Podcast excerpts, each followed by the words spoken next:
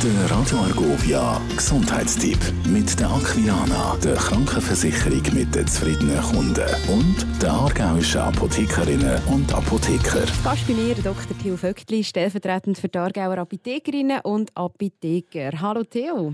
Hallo Nico. Wir reden heute über ein ernstes Thema, nämlich über Darmkrebs. Wieso reden wir gerade heute darüber? Wir reden heute darüber, weil die Aargauer Apothekerinnen und Apotheker eine entsprechende Kampagne im September vorbereitet haben und weil Darmkrebs, sagt man, die zweithäufigste Todesursache in der Schweiz ist. Jährlich sterben hier fast 2000 Leute daran. Äh, die Betroffenen sind meist über 50 und meistens Männer. Wie entsteht Darmkrebs? Schleichend und oft unbemerkt, innerhalb von Jahren, fünf bis zehn Jahren.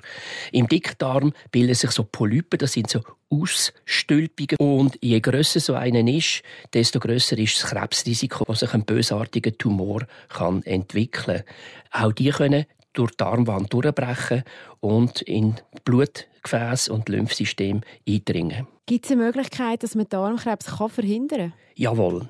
Und das ist, das ist die gute Nachricht, rechtzeitig und in einem frühen Stadium erkannt, sind die Heilungschancen sehr, sehr gut. Dabei kann man einen Labortest mit Stuhl machen oder beim Gastroenterolog eine Darmspiegelung. Merkt man, wenn man Darmkrebs hat? Lang, lang nicht. Aber wenn man irgendwie so okkult, also verdecktes Blut im äh, Stuhl sieht, nicht das helle Blut, das sind häufig Hämorrhoiden oder sonst irgend, äh, irgendeine Verletzung oder sonst irgendetwas. Aber dunkles Blut im Stuhl ist ganz sicher ein Alarmzeichen. Auch wenn man Bauchweh hat immer oder ein unklarer Gewichtsverlust können auch Anzeichen sein. Und kann man dem Darmkrebs auch vorbeugen?